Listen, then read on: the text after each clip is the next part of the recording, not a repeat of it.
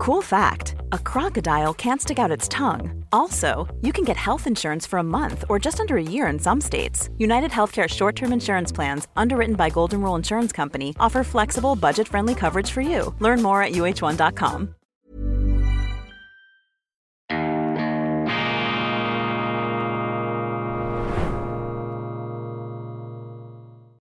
Grüezi miteinander, ganz herzlich willkommen und einen wunderschönen guten Morgen, meine sehr verehrten Damen und Herren, liebe Freunde, vor allem in Deutschland und in Österreich. Ich begrüße Sie zur internationalen Ausgabe von Weltwoche Daily, die andere Sicht, unabhängig, kritisch, gut gelaunt, am Mittwoch, dem 21. Juni 2020.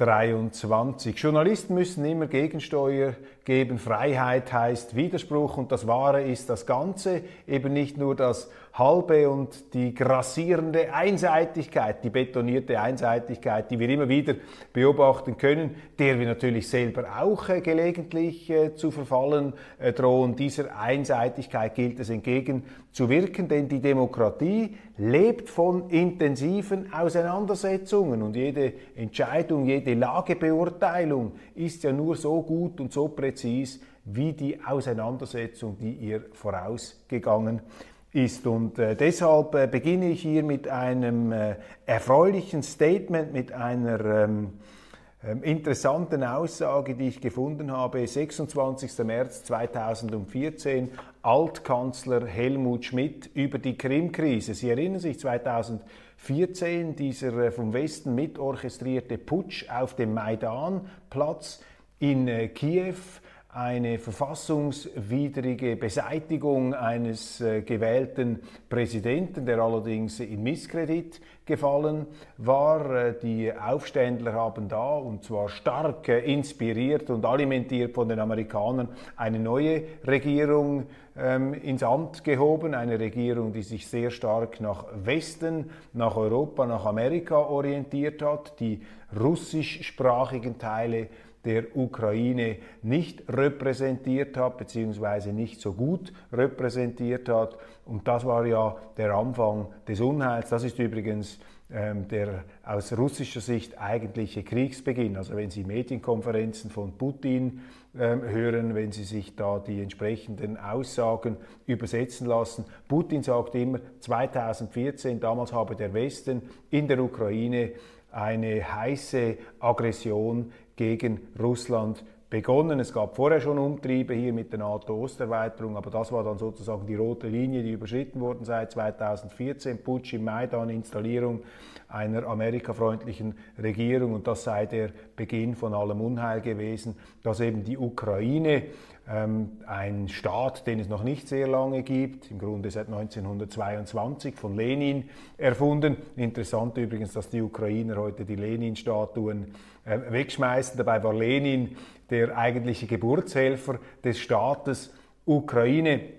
Also damals hat das ganze Unheil angefangen und die äh, Regierung äh, in Kiew habe begonnen, so Putin äh, die Ukraine in ein ähm, in ein Anti-Russland zu verwandeln. Hochinteressant, jetzt kann man ja dagegen sein, aber das ist die Auffassung der Russen. Der Krieg hat also begonnen durch eine westliche Aggression 2014. Die Westler sehen es genau umgekehrt. Sie sagen, ähm, der äh, Krieg hat begonnen 2022 durch eine russische Aggression. Und so ist es eben im Krieg. Beide Seiten haben das Gefühl, sie hätten Recht und deshalb äh, muss man, um aus äh, dieser Konfliktspirale hinaus äh, zu gelangen, muss man eben bereit sein, miteinander zu reden und da müssen alle ähm, ihre ähm, Ansprüche etwas herunterfahren. Und diese Botschaft, diese Aussage hier, die ich zitiere, äh, die ist eben Ausdruck dieses Bestrebens, das Gespräch, die Verständigung zu suchen. Altkanzler Helmut Schmidt verteidigt Putins Ukraine-Kurs.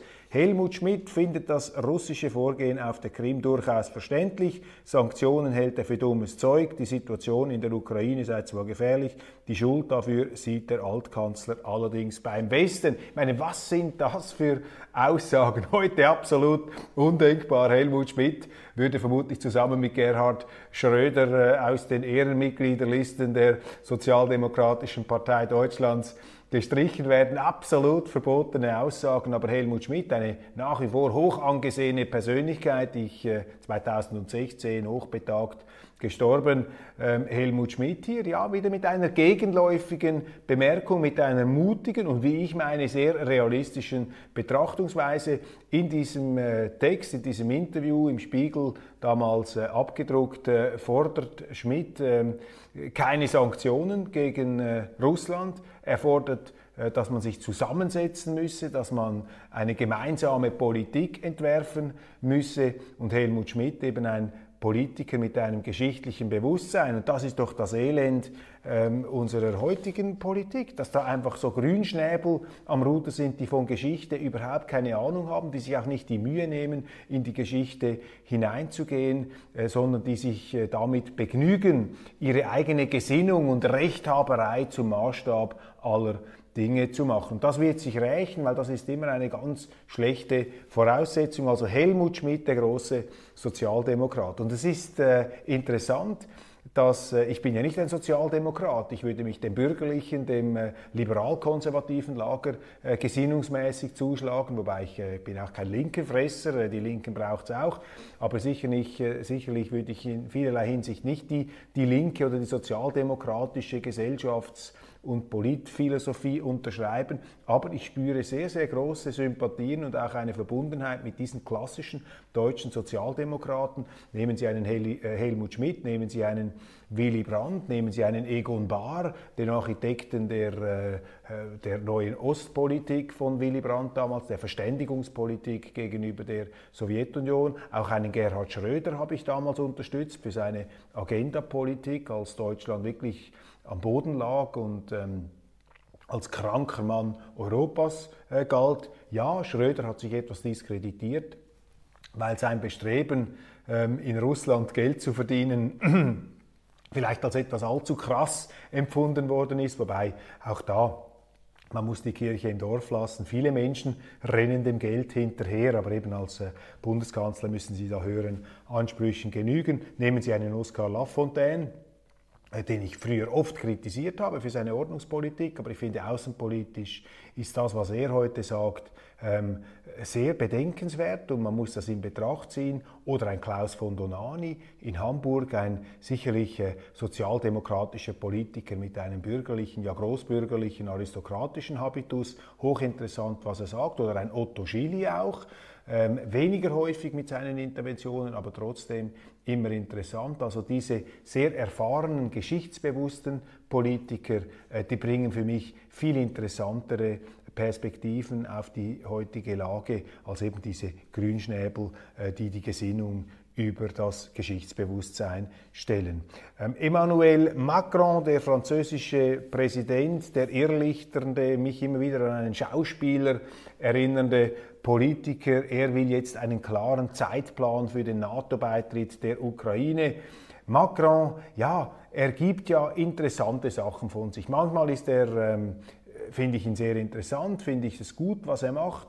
Äh, in anderen Gelegenheiten ist er wieder sehr populistisch, äh, taktisch unterwegs und das ist jetzt eine Aussage, von der ich äh, auch wieder, da merkt man richtig, man spürt ähm, hier den Opportunismus dieses äh, Politikers, der so einen Slalomkurs fährt. Für mich ist Macron einfach nicht ganz ernst zu nehmen. Er ist für mich ein Politiker nicht der großen, der obersten Gewichtsklasse wie ein de Gaulle und andere große Franzosen, sondern er ist für mich einer, ähm, bei dem sichtbar wird, dass er gefallen will. Er will ankommen. Er schaut immer äh, darauf, wie kann ich unterschiedliche Wählergruppen ansprechen und nicht, was ist richtig und wie muss ich mich verhalten, um das Richtige den Leuten zu erklären und zu verkaufen. Das Elend des Standorts Deutschland gibt äh, zu reden. Wirtschaftspolitik. Deutschland fällt ja zurück. Deutschland in einer Rezession.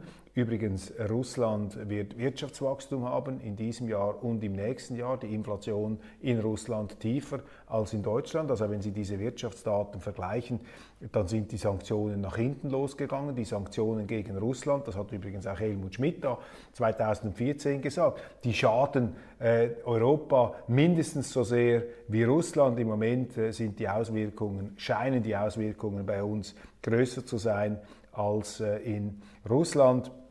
Das Elend des Standorts Deutschland gab dazu auch eine Rede äh, ich glaube in Berlin jetzt von Friedrich Merz, dem CDU-Vorsitzenden, der äh, die Regierung aufgefordert hat, ein Bekenntnis abzulegen zum Industriestandort Deutschland. Ja, Bekenntnisse bringen nicht so viel in der Politik. Sie müssen vor allem die richtigen Weichen stellen. Und wenn ich äh, mir dann vor Augen führe, dass ein Friedrich Merz äh, für Steuererhöhungen plädiert oder wenn ein Christian Lindner als Finanzminister sich gegen die Bayern wehrt, die höhere Freibeträge bei den Erbschaftssteuern fordern, die also Steuerentlastungen fordern. Und der FDP-Finanzminister äh, zeigt denen dann äh, den, den Mahnfinger, dann sind die Bürgerlichen in Deutschland, die Mainstream-Bürgerlichen, im falschen Film. Gleichzeitig steigt die AfD immer mehr auf. Die AfD jetzt in den Umfragen in einzelnen äh, Gebieten bei 25 Prozent, 20 Prozent, glaube ich, landesweit. Äh, das sind äh, erstaunliche Werte.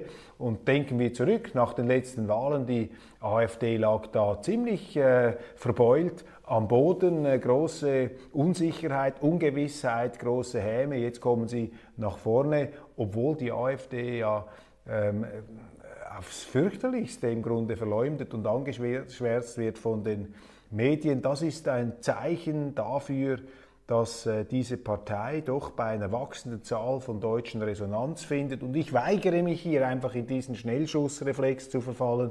Ja, das sind halt die Nazis, das sind die ewigen Nazis in Deutschland. Diese Diffamierung des deutschen Wählers, die finde ich total undemokratisch, das liegt mir fern. Auch wenn ich nicht in alle Facetten und Verästelungen und äh, Bezugspunkte der AfD hineinblicken kann. Mir sagen auch viele Deutsche, du, da musst du aufpassen, da schwirren noch ein paar ganz üble und braune Figuren mit. Ich habe ziemlich viele da schon kennengelernt in der AfD. Ich habe ja mal ein großes Interview auch mit dem Björn Höcke gemacht und jetzt können Sie mich äh, steinigen, Sie können mich da äh, bezichtigen.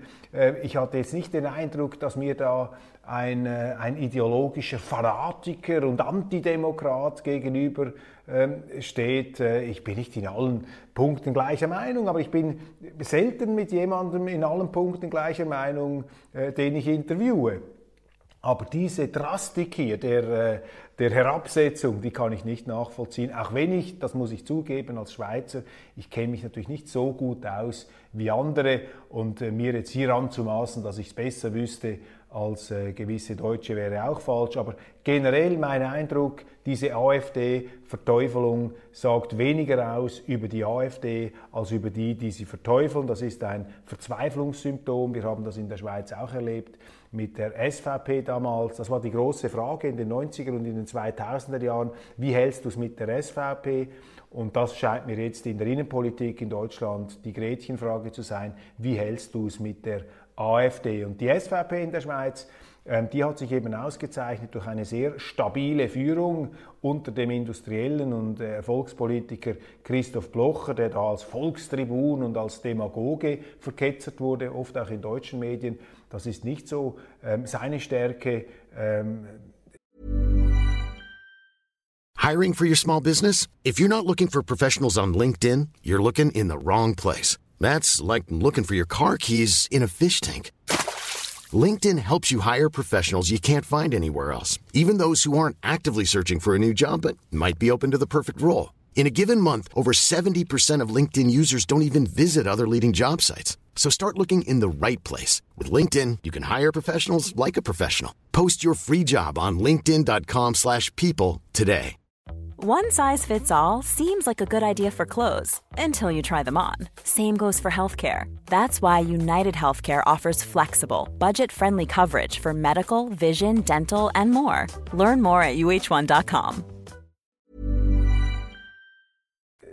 Seine Stärke zusammengefasst war einfach sein ja, sein, sein Genie als, als Unternehmer, als Führungspersönlichkeit. Er konnte und er kann führen und er bringt das mit, was es eben braucht als erfolgreiche Führungspersönlichkeit, eine Grundsatzfestigkeit, auch eine schonungslose intellektuelle Ehrlichkeit, die Dinge ähm, zu analysieren und zu beurteilen und nicht einfach nach Wunschdenken und Schönfärbereien vorzugehen. Und mit dieser Führung, sehr stark geprägt von Blocher, hat die SVP diese Anfeindungen überstanden. Und Blocher hat immer gesagt, man kann nie ausschließen in einer Partei, dass Extremisten und Spinner mitmarschieren. Das allerdings ist nicht so schlimm. Ähm, wichtig ist, dass man darauf achtet, dass diese Spinner und Verrückten nicht in der Führungsstufe der Partei dabei ähm, sind.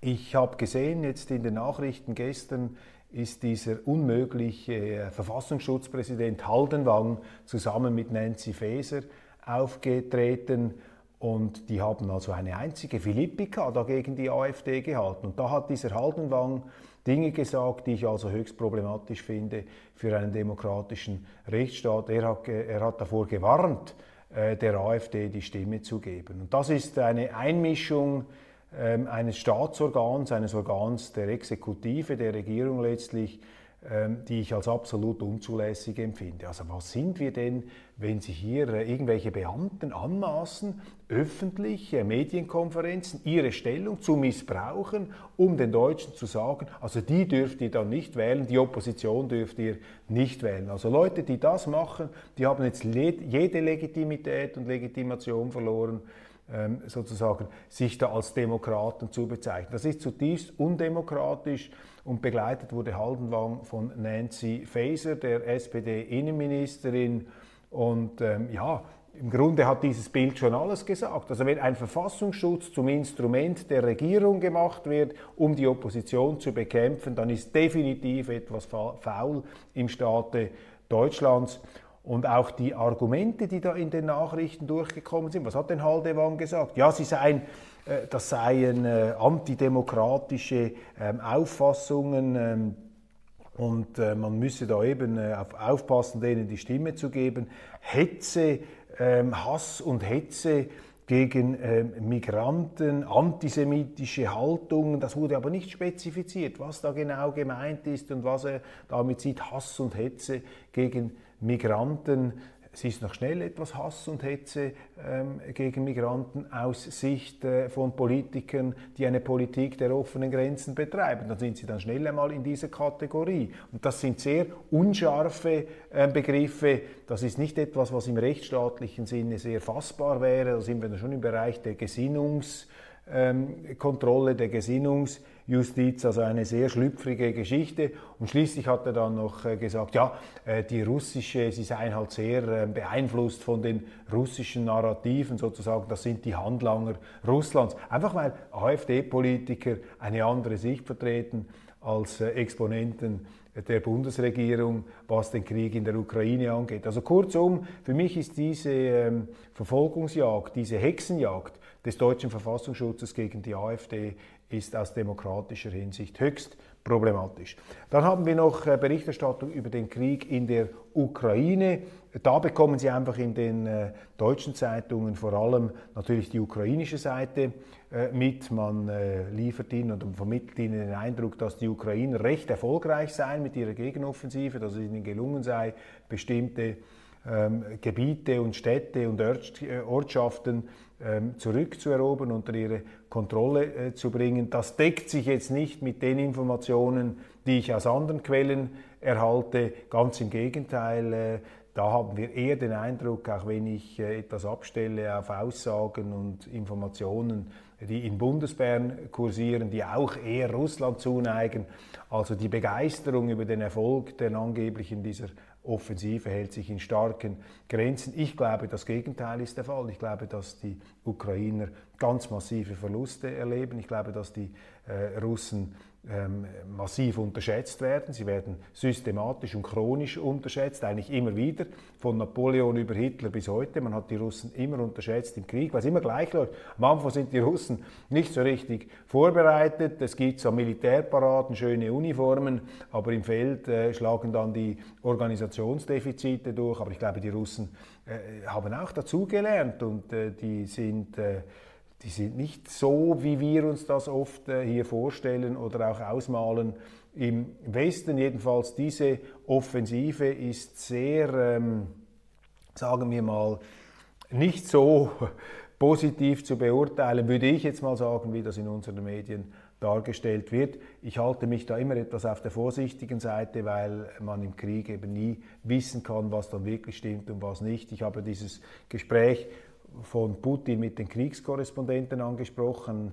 Ich habe mir jetzt das Transkript einmal durchgelesen, eine sehr umfangreiche ähm, Sache. Ich glaube, wir werden das auch dokumentieren in der Weltwoche, weil es Ihnen einfach mal diese Sichtweise zeigt. Da können Sie das ja abgleichen mit der anderen. Sehr interessant. Was mir aufgefallen ist, man könnte jetzt viel sagen, aber was mir aufgefallen ist, ist die ähm, disziplinierte Zurückhaltung Putins in diesen äh, Diskussionen und die russischen Medien, die Kriegsberichterstatter, ähm, machten auf mich den Eindruck jetzt nicht von propagandistisch überschießenden ähm, äh, Kriegstrommeln, sondern ganz im Gegenteil. Äh, sie waren sehr kritisch, sie haben Putin mit vielen Missständen konfrontiert, die sie beobachten in der Armee. Sie haben gefragt, was, was läuft da?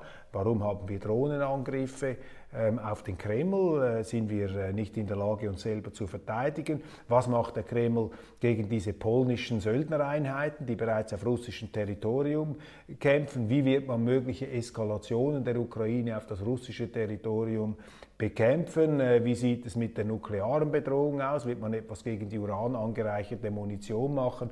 Und Putin hat da doch erstaunlich, ich meine, Russland ist jetzt nicht ein freies Land, wie wir das hier haben, aber Putin hat für mein Dafürhalten und in diesem Kontext doch relativ transparent Auskunft gegeben. Jetzt wird man mir das natürlich sofort wieder um die Ohren schlagen, weil es ist natürlich verboten, ähm, die Worte Putin und Transparenz und Offenheit in einen Sinnzusammenhang zu stellen. Aber steinigt mich, das ist mein ähm, persönlicher Eindruck. Verfassungsschutz warnt vor AfD, ja, das hatten wir schon. Und eben dann der unvermeidliche Militärexperte Mar Carlo Masala, ich habe ihn kürzlich als Georg Masala bezeichnet, da habe ich ihn, glaube ich, mit dem Georg Maskolo, dem Journalisten, verwechselt. Carlo äh, Masala, äh, Vorstoß im Süden könnte zum Gamechanger werden. Also für mich ist dieser Masala kein äh, verlässlicher äh, Kriegsexperte. Er hat sich für mich, ehrlich gesagt, disqualifiziert als er diese Journalistin da heruntergeputzt hat, ich glaube im RBB oder im Mitteldeutschen Rundfunk einen Kommentar gemacht hat gegen ähm, die Lieferung von schwerem Kriegsgerät an die Ukraine. Da hat sich ja Masala eingemischt und die da ähm, ja, ähm, blöd hinstellen wollen. Dann eine Meldung, die ich äh, bemerkenswert finde und die sicherlich untergeht in, in anderen äh, Zeitungen, in anderen Medien, vor allem die kritische Beurteilung hier nach Hausdurchsuchung Sohn von AfD-Politiker Björn Höcke angeklagt. Die Staatsanwaltschaft Mühlhausen hat Anklage gegen einen Sohn des Thüringer AfD-Partei- und Fraktionschefs Björn Höcke erhoben. Laut Bildzeitung handelt es sich um ein Drogendelikt. Das ist jetzt da relativ in der Bildzeitung groß äh, geschlagen worden und auch die FAZ äh, berichtet darüber. Ich finde das hochproblematisch, dass man das macht. Ähm, man kann sicherlich darüber schreiben, wenn ein Björn Höcke oder ein bekannter deutscher Politiker irgendein Drogendelikt begeht, aber wenn es dann um die Kinder geht, dieser Politiker, dann bin ich der Meinung, muss man auch das Recht auf eine Privatsphäre beachten. Und diese Meldung, die zielt ja, äh, da wird ja sozusagen der Sohn von Höcke benutzt, um Höcke in ein schiefes Licht zu ähm, äh, bringen. Also ich würde solche ähm, Meldungen nicht bringen. Ich finde das äh, verwerflich, wenn Sie die Kinder von Politikern da in diese Arena hineinziehen. Und wenn man dieses Thema schon anspricht, und hier wird es natürlich in polemischer äh, Hinsicht angesprochen, dann könnte man sich auch mal die Frage stellen, ob dieses angebliche Drogendelikt, was immer es ist, auch im Zusammenhang damit stehen könnte, dass der Vater dieses Sohns von den Medien auf eine Art und Weise angegriffen wird, die also auch nicht äh, immer den nach meinen Maßstäben rechtsstaatlichen Standards entspricht. Höcke ist ein Politiker, der sicherlich auf große Ablehnung stößt bei vielen Deutschen, aber er ist ein demokratisch gewählter Politiker und ihn da auf die gleiche Stufe zu stellen wie irgendwelche äh, finsteren Gestalten aus der Geschichte, das erscheint mir gänzlich unzulässig. Die EU will die Abhängigkeit von China mindern. Die Kommission stellt die Wirtschaftsstrategie ähm, vor. Vielleicht die letzte Meldung dieser äh, Sendung interessant. Äh, ja, die EU hat sich ja da doch von, der, äh, von, von den Vereinigten Staaten ähm, hineinziehen lassen in diese Anti-China-Politik. Übrigens Donald Trump, der verhasste amerikanische Präsident, war ja der Erste, der hier in der Handelsgeschichte, in der Handelsfrage Widerstand leistete gegen China. Die EU will nun also bestimmte Abhängigkeiten vermindern, aber nicht in eine volle Konfrontation ausbrechen. Ich hoffe, dass sie das durchhalten können. Das wäre gut. Ähm, ich glaube, China ist unser Partner. Ich glaube, wir sind alles Partner auf diesem Planeten. Auch Russland ist ein Partner. Und wir sind aufgerufen und gehalten, dieses Problem in der Ukraine zu begrenzen und zu lösen im Sinne der äh, maßvollen ähm, äh, Worte von Altkanzler Helmut Schmidt. Und vielleicht ist ja diese China-Strategie, aber wissen Sie, ich bin immer etwas im Positiven bei den Deutungen. Vielleicht ist diese China-Strategie der EU ja auch eine zarte Knospe, ein Vorbote einer Vernunftwerdung oder einer vernünftiger Werdung auf der westlichen Seite, dass man sich zurückerinnert, dass wir eben zusammenarbeiten müssen und uns nicht da in äh, Schützengräben von unseren Feindbildern hypnotisieren lassen sollten. Ich danke Ihnen ganz herzlich für die Aufmerksamkeit. Das war's von Weltwoche Daily International. Morgen geht es dann weiter. Am Donnerstag bleiben Sie dabei. Ähm, stelle ich Ihnen die neue Printausgabe vor und äh, abonnieren Sie diesen YouTube-Kanal. Gehen Sie auf unsere App. Wir haben auch viele Themen international Deutschland, äh, die Sie so sonst nirgends äh, bekommen. Vielen herzlichen Dank für die Aufmerksamkeit.